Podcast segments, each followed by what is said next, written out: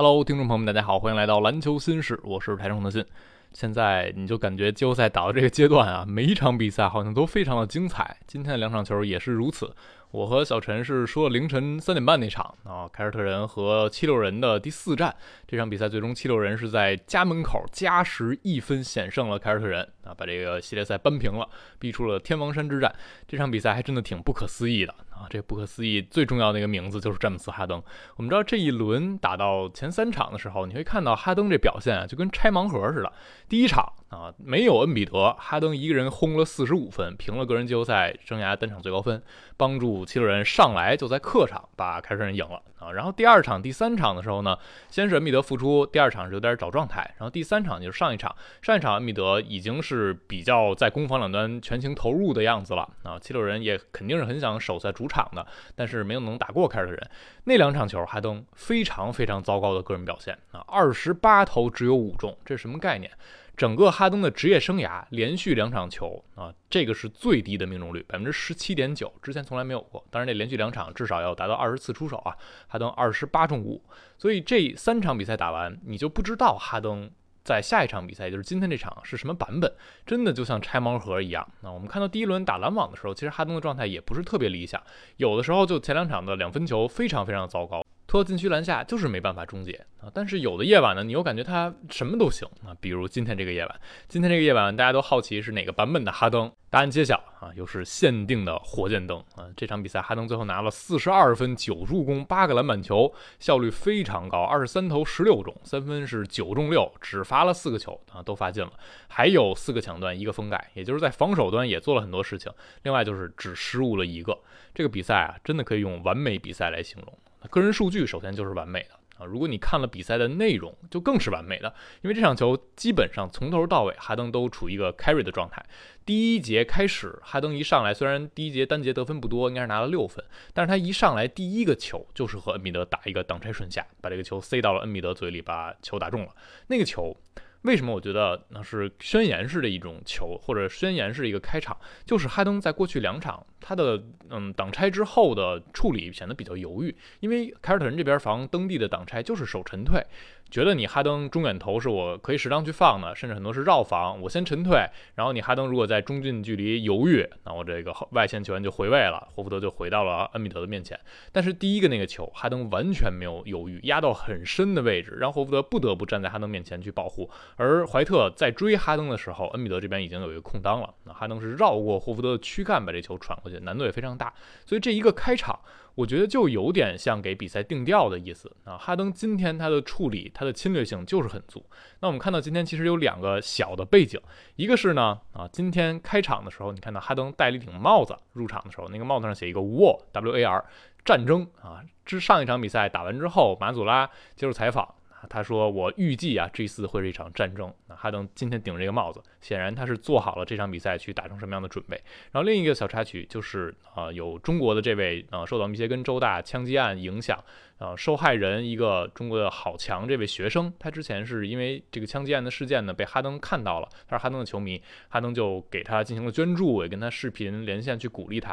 今天哈登也把他邀请到现场来观赛啊，这一个点呢，我觉得对哈登是有激励作用的。赛后呢，我们看到他也把自己的鞋签名送给好强啊，跟他去聊了一些，去鼓励他、激励他。哈登赛后采访也说，他就像我的幸运符一样，今天这场比赛我要为他去拿下来。那这个气氛都烘托到这儿了，你会感觉哈登今天的个人的。欲望是真的不一样的。那这场比赛一开场，哈登就定调了。第二节前半节一上来带轮换阵容的时候，本来这个阶段呢，看上去应该是凯尔特人占优，因为凯尔特人他就素以深度好。来著称啊！板凳席上坐着格威、罗威、布罗格登啊，再加上塔图姆有可能带轮换，他们这个轮换阶段的实力非常强。但是这个轮换阶段，七六人不仅没输，哈登还把比分往外带了带啊！就是因为他第二节一上来自己拿了十二分，还传了两个助攻，开节的这半节球的十七分全都是。哈登创造的。所以哈登今天是从头到尾一直很稳定。第三节哈登又拿了八分。然后我和小陈解说的时候会担心，就是哈登恩比德这么打，然后时间又比较长，会不会撑不住？但是哈登起码给我们答案是他能撑住。第四节哈登又是十分加两个抢断，这十分里有八分都是在最后啊，凯尔特人反超比分之后最要劲儿的时刻。你看到恩比德已经完全打不动了，甚至有点胆怯了，被霍福德连续的盖、连续的干扰，这个球只能给哈登打。所以最后，呃，七六人这边除了塔克捡到那个前场篮板，完成那次二加一，剩下的八分球全部来自于詹姆斯哈登啊，包括最后他单挑霍福德完成的那个抛投，那个抛投是把比赛拖进了加时。进了加时赛以后，我们看到就直接跳到最后一个回合啊，那个回合呢？还挺有意思的，就是在暂停过后，塔图姆防恩比德，杰伦布朗防哈登啊，相当于用我的两个王牌防你的两个王牌啊。虽然看上去位置还不是那么的对位，然后就是在一侧右侧的啊靠近篮筐的附近，恩比德去做塔图姆背身顶着塔图姆往里走。这个时候，杰伦布朗做了一个强侧协防的判断，他觉得哈登可能能适当的放半步，让恩比德找到了哈登。这个球传的质量也不是特高，传到了哈登的左手边，哈登左手拿到这个球捞起来，直接啊把这。球拔进啊，三分球命中，把比赛就杀死了啊！因为当时落后两分，他这球命中是领先了一分，准绝杀。然后 开始那边也不叫暂停啊，两个暂停，呃，一个挑战都还有，他们应该是占据很多主动的，场上时间还剩十九秒，但是马祖拉选择不叫暂停。那我们先把那个放到一边，先说哈登这个球，就是哈登他这个赛季接球三分这一项是从赛季开始前就在练的啊。我们说登地在一起配合。哈登主导就是搭档拆，当恩比德主导的时候，恩比德做低位就需要跟他配合的球员有接球三分的能力，才能够实现这个空间最大化。哈登本身不是擅长干这个事儿的球员啊，过去几年我们看到哈登已经很少做接球出手这样的。技术了，但是来到了七六人之后，他是确实在练这招了。今年在常规赛期间，哈登的接球三分命中率百分之四十一点一，这个效率已经很不错了，而且出手是近五年最多的。之前我在节目里介绍过，虽然哈登投的也还是少，那偏少。你要是想让恩比德做低位，更多的、更合适的，可能还是让马克西亚、梅尔顿和恩比德在一侧。但是这不代表哈登不能投啊！今天这一球就体现出来哈登对自己技术的一个打磨和改造。这个赛季啊。季后赛打到现在，哈登已经进了七个接球三分助手，而过去两年季后赛加一块儿，他只进了五个。这稍稍一点的技术打磨，给哈登最后建立了这个信心，然后把比赛杀死了。所以这一场比赛，哈登有这样的个人输出，这样惊人的效率，再加上两次拯救球队，一次是绝平的啊逼近加时的抛投，一次是最后时刻这个三分球杀死比赛。所以今天的哈登啊，真的是怎么吹都不过分。然后就体现出来那一点，大家就说哈登到底能不能行？现在我真的不敢说，那，真的很像拆盲盒，因为不是像很多人说的，恩比德在场，哈登就不行。我看到一些球迷会觉得，G 一没有恩比德，哈登就爆了；那二三有恩比德，哈登就不行。但是你要看了今天比赛，你甚至不用看比赛，你看哈登进球的集锦，你都能看到，有的时候恩比德是在场的，有的时候恩比德不在场，有的时候空间好，有时候空间不好都没有关系。哈登今天的状态是怎么都能打。你看这个得分集锦，他把凯尔特人的轮换球员几乎打了一个遍。换防时候打霍福德、打罗威，有撤步三分，有突进来抛投都有。然后打塔图姆有突破，打杰伦布朗有突破，打布罗戈登最后是点着他打，然后包括顶着斯马特投三分球，各种各样完全迎着防守人把球打中，非常高难度的球，这就是巅峰哈登的表现，无差别单打，不太需要空间。那现在你会觉得？当然，在更大的样本之下，哈登这个年岁毕竟在这儿了，身体状态也肯定会下滑。你给他提供更好的空间支持，当然是最理想的。但是也不至于说像过去两场那样，啊，就只能拿十分出头。我们刚才介绍过两场比赛，这个命中率不到百分之十八，太过低迷了啊。所以哈登现在真的这个波动性啊，让人有点摸不到头脑。你还是会感觉他的身体状态好，他的比赛欲望强，那他这个夜晚就有可能变成今天这样的夜晚。所以这场比赛靠着哈登的表现，啊靠着恩比德，其实在前至少两节半。吧，还是撑起了球队的进攻火力，在防守端存在感也十足。球人是拿下这场球啊，逼住了天王山。如果一比三，真的就是绝境了。所以哈登说，这场比赛对我们来说就是赢球或者去死啊这样的比赛。我觉得这个决心也是非常重要的。嗯。这一轮季后赛打到现在，很多场次你会感觉确实比赛欲望更足、更有绝望感、更有绝命感的那支球队，在场上就是能够迸发出更强的能量，从而给比赛带来不一样的影响啊。这一点我们还提到，就是最后啊，在常规时间。哈登拿八分，然后剩下那个二加一是塔克，那一个球也是让人印象非常深的。塔克在这一轮可能在一定程度上成为了一个劣势点因为他是堵空间的。如果阵地战的时候，塔克经常被放，哪怕他回应两三个三分球，经常被凯尔特人那边五防四，也是让凯啊七六人这边整体进攻是下滑的。但是那个回合啊，塔克在场上，他完成那个球就是一个典型的 winning play，把那个球捡到，把球打中二加一，然后他冲着恩比德去吼，吼的是什么？我当时跟小陈就在说，我们在解说里在提。肯定是在跟米德说，没关系，你就投，你不要沮丧，你不要害怕，你投丢了，我还能给你抢。就是这样，能够把你的势头往上顶一顶，就是能够靠这种欲望、这种能量，给你球队注入不一样的东西啊！这个就是我们所谓的呃赢球的决心，这样的信念感。说完这场，我们再把目光移到下一场啊，太阳一百二十九比一百二十四击败了掘金，这场球也同样是有非常惊人的、超神的这种经历的表现，然后以及取胜的信念感决定了比赛。上一场球啊，杜兰特和布克合砍了八十六分。你会感觉两个人都燃尽自我了，才好不容易守下那个主场，帮助太阳队啊没有变成零比三的一个绝境，变成一比二。那这场比赛他们还怎么赢？那我们看到赛前其实说到一些关于掘金那边的态度或者采访，我看掘金记者也在说，感觉上啊。迈克尔·马龙教练没有想做太多的调整，这言外之意什么意思？大家应该明白啊，就是上一场虽然太阳赢了，但掘金觉得自己没问题。那我就看看你还能不能两个球星抡成那样。那我们今天看到了答案啊，就是布克和 KD 说可以。这场比赛，布克又是在三节的比赛里。那几乎无人可挡，杀神模式，三十六分全是来自于前三节，然后是十八投十四中，这个效率太过惊人了。那杜兰特是三十六分，十一篮板，六助攻，两抢断，两一盖帽，十九中十一。那这效率和上一场比赛比已经是大大提升了，而且在防守端也还是不遗余力。而且布克还送出了十二次助攻啊，这个助攻是他个人季后赛生涯新高的。两个人又一次联手，非常高效的砍了七十二分，那撑起了太阳队的火力。大家看到奥尼尔去给布克道歉。他说 G 三之后，我说布克，你不可能再投出一场二十五中二十的比赛了啊！今天你又十八中十四，三分四中三啊！对不起啊，我欠你道歉。我很爱你的比赛，我们现在终于有了一个系列赛了。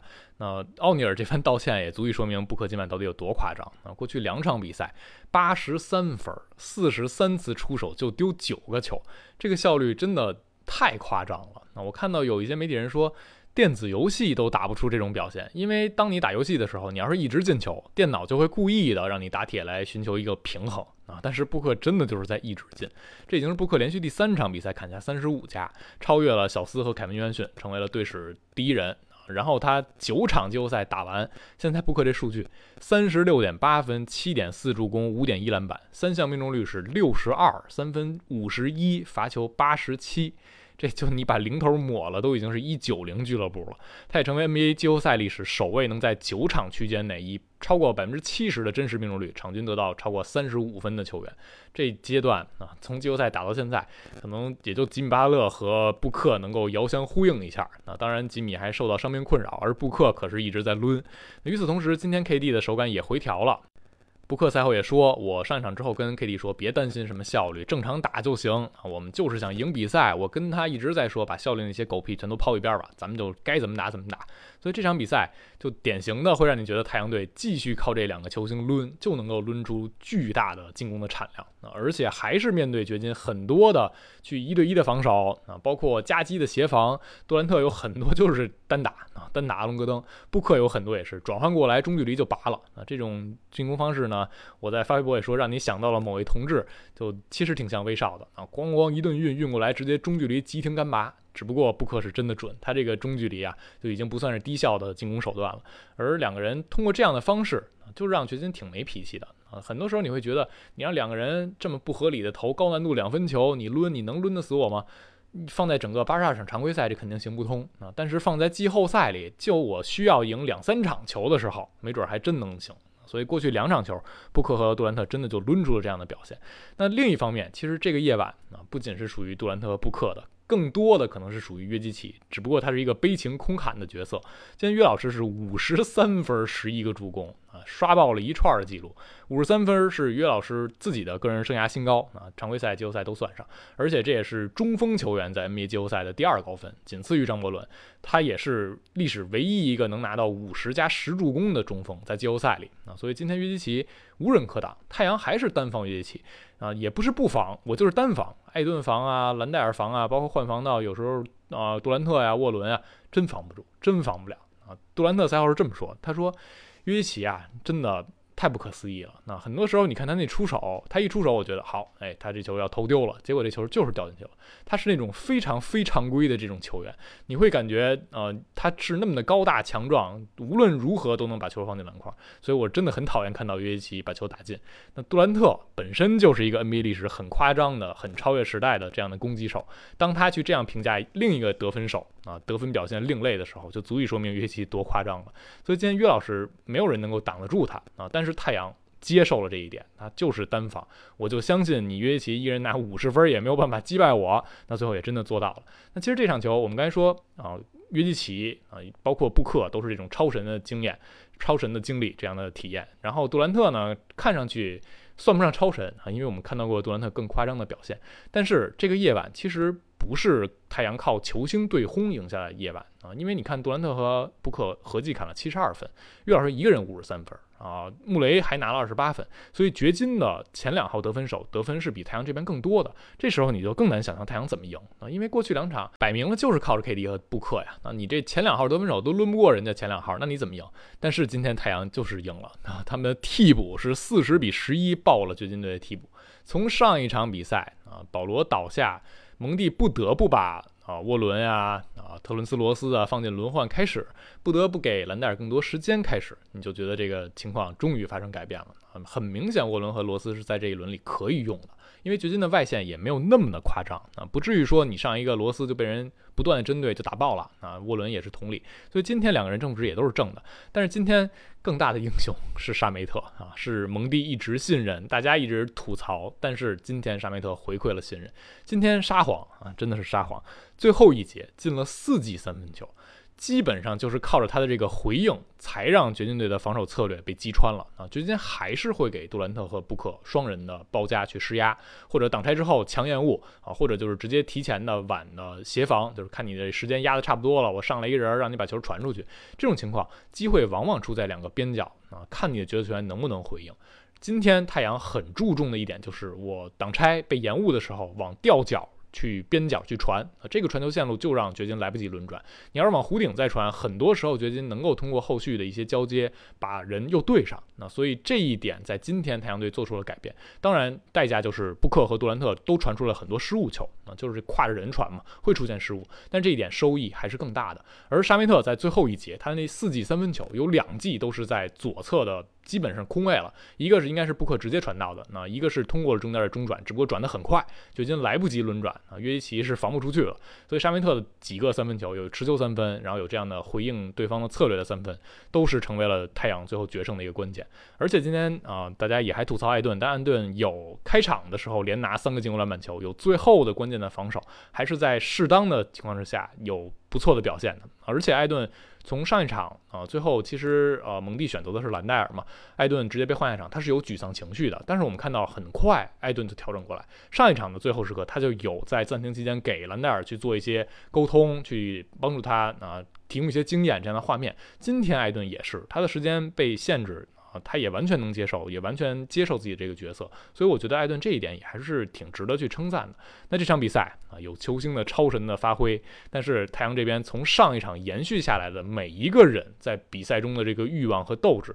还是能让人感受到的啊，就是每个人脸上可能都写着我不想输，他们就真的把这两个主场守下来了啊，守下来之后也同样是逼出了天王山，需要去客场一战。那这两轮系列赛至此就变得更加的精彩了啊！如果哈登真的是这个版本的哈登啊，如果太阳队杜兰特和布克还真的能抡得动，那这轮系列赛啊，两轮系列赛或许会比人们想中的更加激烈啊！而且在太阳和掘金这边，掘金连输两场，他们会不会要调整了？啊，迈克尔马龙还能不能沉得住气？还觉不觉得这是布克和杜兰特啊顶着人拔拔进的更多，这是一个异常值。那我觉得对他们来说是一个挺大的考验。我们就看后续会呈现怎样的比赛吧。好了，今天我们就聊这儿。关于这两场球，关于哈登啊、杜兰特、布克、约基奇这样的超神的发挥，大家有什么想讨论，都可以在评论区留言。感谢收听，我们下期再见啦，拜拜。